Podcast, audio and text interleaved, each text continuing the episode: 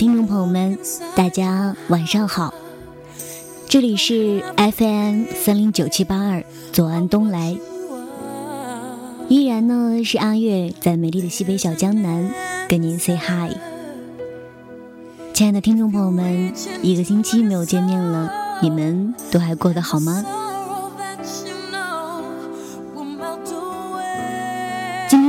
在节目开始之前，阿月想要跟大家问一个小问题，做一个小调查吧。不知道有多少位听众朋友们听过《南山南》这首歌曲？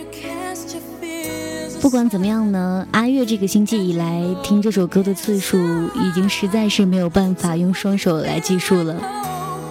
总之呢，一句话，阿月特别喜欢这首略带伤感的歌曲。而今天呢，阿月想要跟大家分享的故事，也是出自于我们《南山南》这首歌曲的作者马迪。那么接下来的时间，就让我们一起聆听这个故事吧。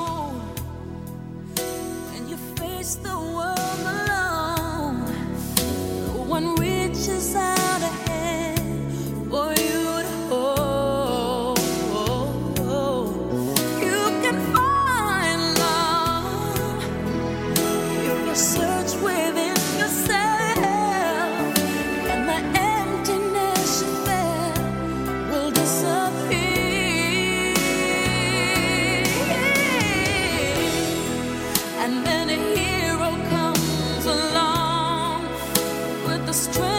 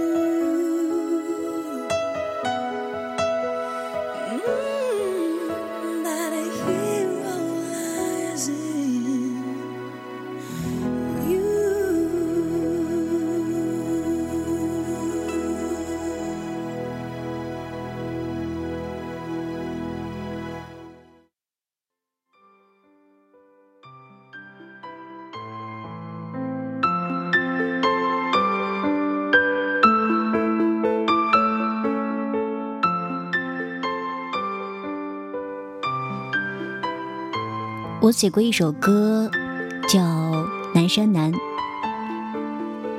常有人听完后告诉我说他太悲伤了，然后接着问起这首歌里是不是有一个故事呀？我说，你听到这首歌的时候，它就已经和我无关了，你掉的眼泪才是只有你自己知道的故事。每个人都是一座孤岛，独自在海上飘飘摇摇。当你看厌了沿途的风景，你一定会遇到他。并在他南面的海岸上短暂停靠。有一瞬间，你自以为是地，认为会和他永远的接壤的，却想不到，还有一天，你会再次起航。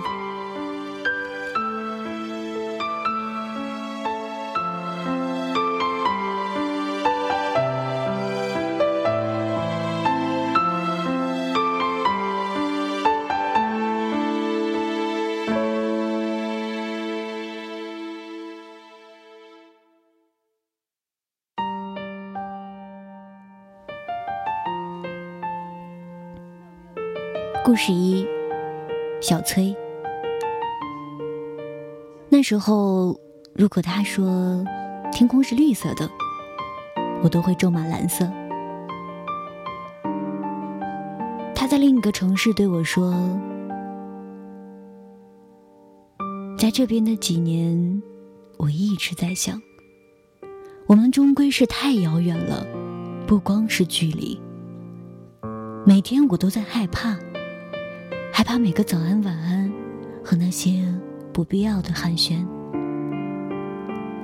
直到有一天，我再也不敢看，也不敢去确认你的生活里全部都是我了，因为我的未来里好像已经没有你了。我想要的是一个能陪着我并肩而行的人。不是一直在后面追着我，却让我一直遥不可及的你。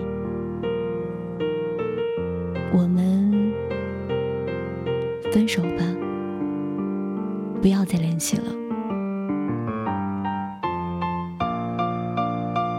我不知道怎么解释当时的心情，也没想过他会对我说这些。好像一直以来我的坚持都像个玩笑。所有人听得聚精会神，可一笑了之之后，就各自走出了这场游戏，只留下一个讲故事的我，在原地自言自语。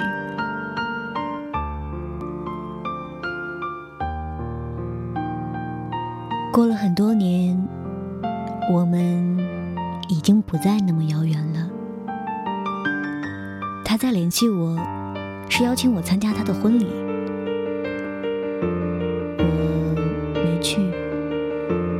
一个人回了母校。那一年，见证我们第一次阴差阳错牵手的操场，已经杂草丛生。荒废了很久的教学楼，被一家公司买下来，改成了仓库。回忆，也像堆放在里面的杂物一样，被铺上了灰尘。我走到那棵树下，挖出了小时候我们一起埋下的许愿瓶。两张字条上写着：“他今生非你不嫁，我要他一辈子都幸福。”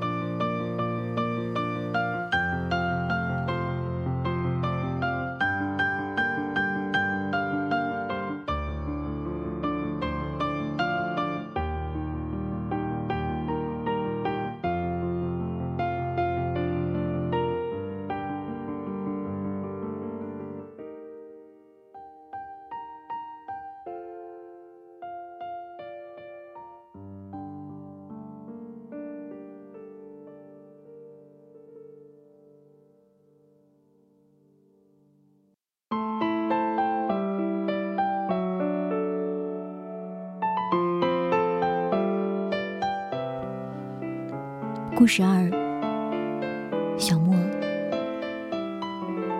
人生有太多的遗憾，我最遗憾的，就是没有明明白白的对他说一句“我爱你”。大三那年，我接到他妈妈的电话：“你是某某某吗？我是杨某某的妈妈，总听我女儿提起你。”他病了，阿姨能求求你来医院看看他吗？我无数次幻想过在见到他时的场景，可唯一没想到的是在病房，他脸上没有一点血色。七月的天气，头上还戴着帽子。他说：“不认识我了，不会是还怪我那时候的不辞而别吧？别那么小气。其实毕业之前我就病了，只是不想告诉你。前几天才转院到这儿，听说你也在，挺想你的，总跟我妈提起你，没想到她还真找到你了。”说完，他拿出一个小包递到我手里。那年问你，你说喜欢我的头发。刚开始化疗的时候，我死活都要留一束。今天终于能给你了，做个纪念版。我的脑子像炸了一样，沉默了很久。我忘了我们还说过什么，只记得他最后说。如果有时间，再来看我吧。如果我还有时间的话，离开的时候，他妈妈一直重复着感谢我，还说三年了，他今天笑的最多。回去后，我打开他给我的小包，里面除了一束头发。还有十七岁的时候，我送他的那条头绳。那之后，我再也没去看过他。我害怕再看见他，也怕再也看不见他。我把那条头绳做成了手链，戴到了现在，心里也一直没再放下。在最错的时间遇到了一个差一点就对了的人，可能这才是最单纯，可能这才是最单纯也最忘不了的爱情吧。只是现在两个人的愿望只能靠我一个人实现了。那天我走出医院，也走回了这场生活。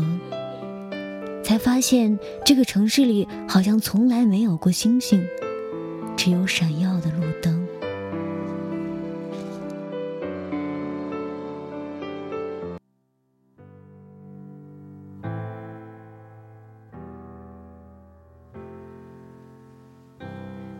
故事三，老郭。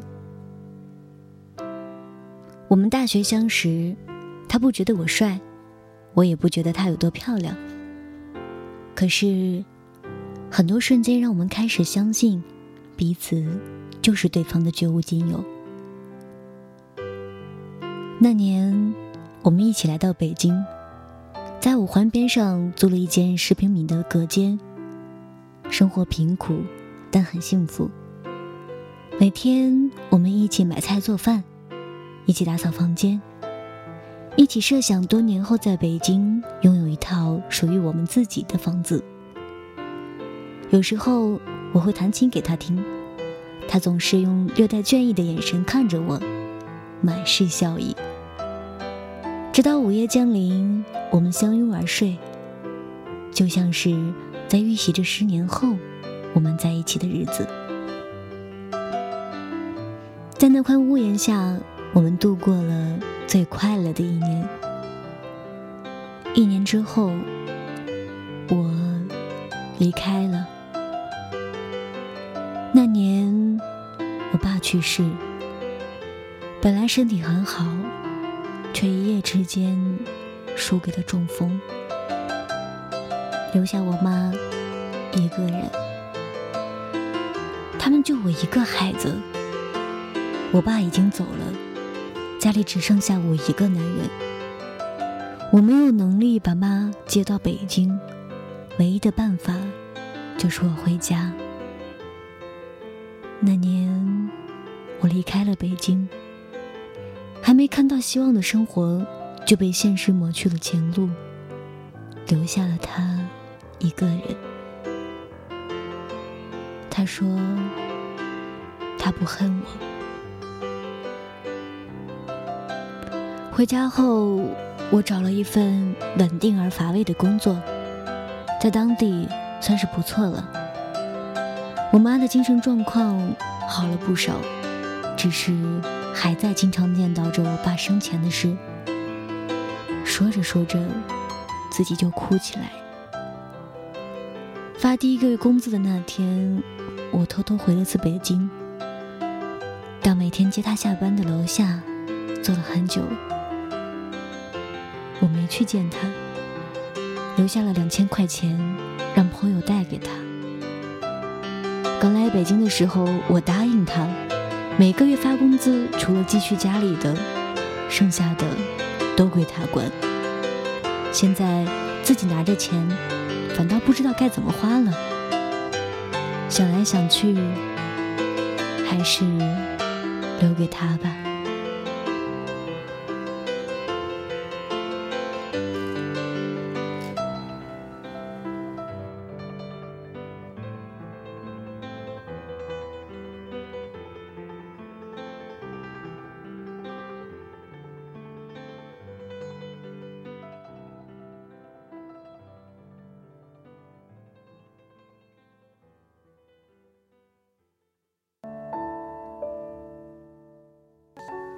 故事四，杜某。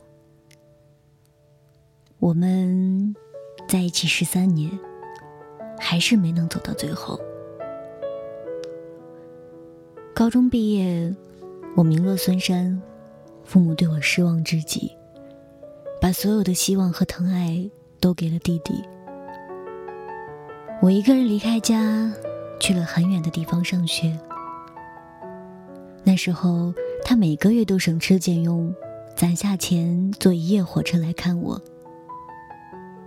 我从来都不以为然，就连他每一次走，都没送他到过车站，继续荒唐着自暴自弃，消磨在游戏和各种姑娘的暧昧之间。突然有一阵，他没来看我。后来我才知道，她怀孕了，一个人去做了人流手术，堕胎后大病了一场。期间竟一直都没有收到过我的电话和消息。那时候，他开始对我心灰意冷，提出分手，决定听从家里安排，和一个大他很多的男人结婚。那一天，我才知道自己即将失去的是什么。我不顾一切的来到他身边，跪在他的面前，哭得像个孩子，求他别离开我。他也哭了，含着眼泪却笑着说：“我们不分开了，以后我们要好好的。”毕业两年后，我们结婚了。我和朋友合伙开了一家什么都做的公司，虽说没什么钱，但终归是稳定了下来，一天一天的忙着。但原本平凡的生活却不再平淡了。工作之外的应酬多了，回家的时间少了。他每天都在家会做好饭等我，只是经常热了一遍又一遍，最后。还是倒掉。每天应该温馨的时刻，却渐渐的变成了无休止的争吵。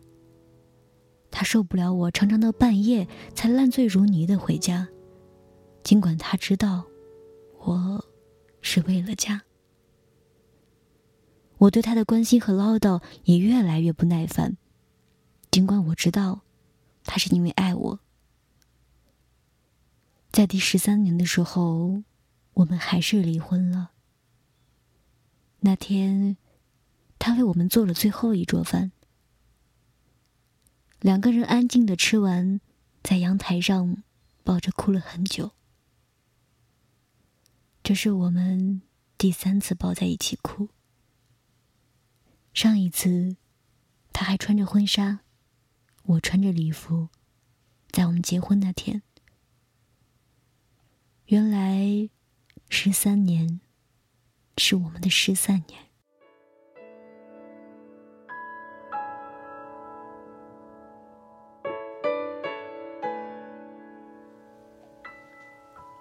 故事五，淑英。他总是快我一步。我长大那天，他就走了。六十多年前，我是一家大户的千金小姐，他是我家的长工。很小的时候，因为年龄相仿，只要干完活，家里就允许他陪我玩会儿。他处处让着我，但能感觉得到，并不是因为地位。直到我十三岁，他突然开始疏远我，碰到面也对我毕恭毕敬。后来才知道，是家里觉得有伤风化，刻意这样安排。为此，我和家里大吵了一架。那个年代，从没有人敢忤逆过家族的意思。我被关了整整一个月。他知道后。会偷偷来看我，隔着门陪我说话，说着院墙外的世界。不知道什么时候开始，我对他有了情愫。因为家里干涉，每次要等很久很久才能够在祠堂后面的谷堆旁边偷偷见上一面。那一刻，我不是小姐。他也不是长工，只有两个爱人。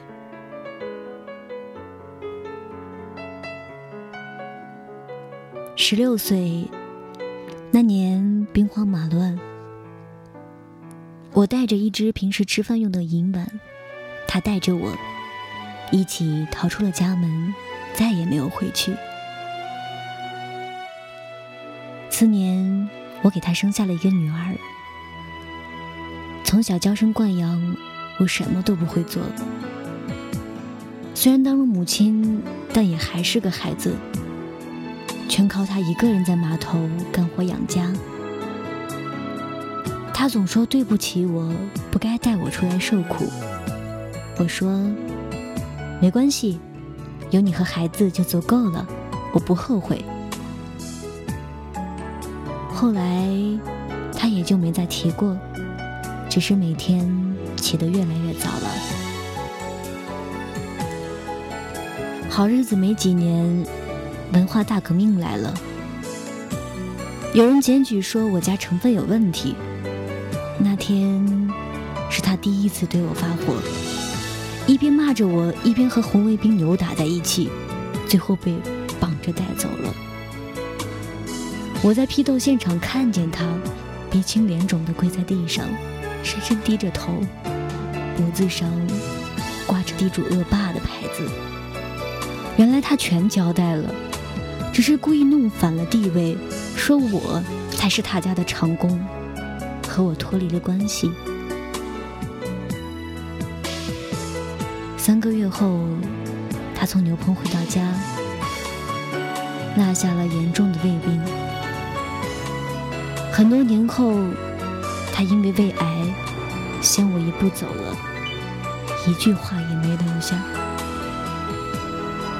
我当时真想跟着他一起死了算了，可看着刚过我腰那么高的小儿子，才突然发觉我该长大了，不再是当年的那个大小姐，因为一直把我当小姑娘的那个人，他已经不在了。他用一辈子撑起了这个家，也伺候了我一辈子，临终前都没抱怨过一句。后来我经常做一个梦，那时候我们都还年轻，每天我在家门口等他，他手里总是拿着我最爱吃的糕点，一脸憨笑。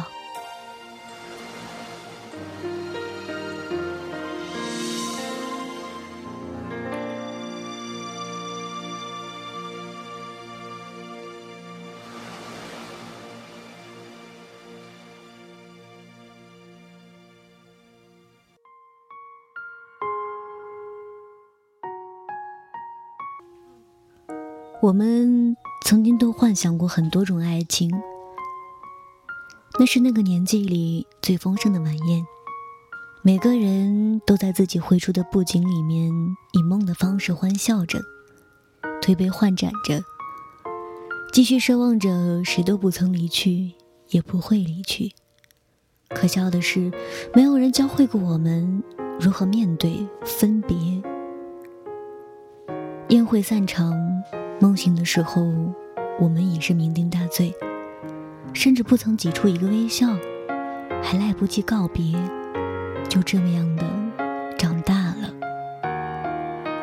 我们开始图谋起悲伤，每天在长夜里奔跑，只为在天亮前精疲力尽，逃避天明时充满光亮的生活，做上一场第一次遇见他或者他的梦。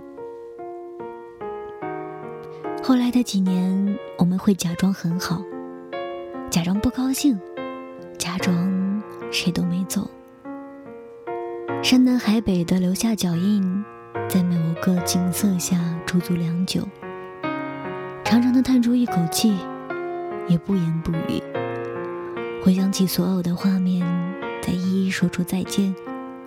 我们终于学会了道别，却不再说情话。只说谎。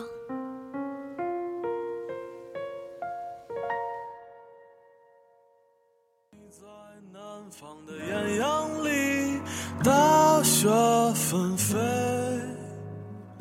我在北方的寒夜里，四季如春。好的，到这里呢，我们今天的节目也要告一段落了。也就是说，亲爱的听众朋友们，我们下期节目再会吧。阿月依然在美丽的西北小江南汉中，跟你说晚安。节目的最后，南山南送给大家。因为心里早已荒无人烟，他的心里再装不下一个家。一个只对自己说谎的哑巴。他说你任何为人称道的美丽，不及他第一次遇见你。时光苟延残喘，无可奈何。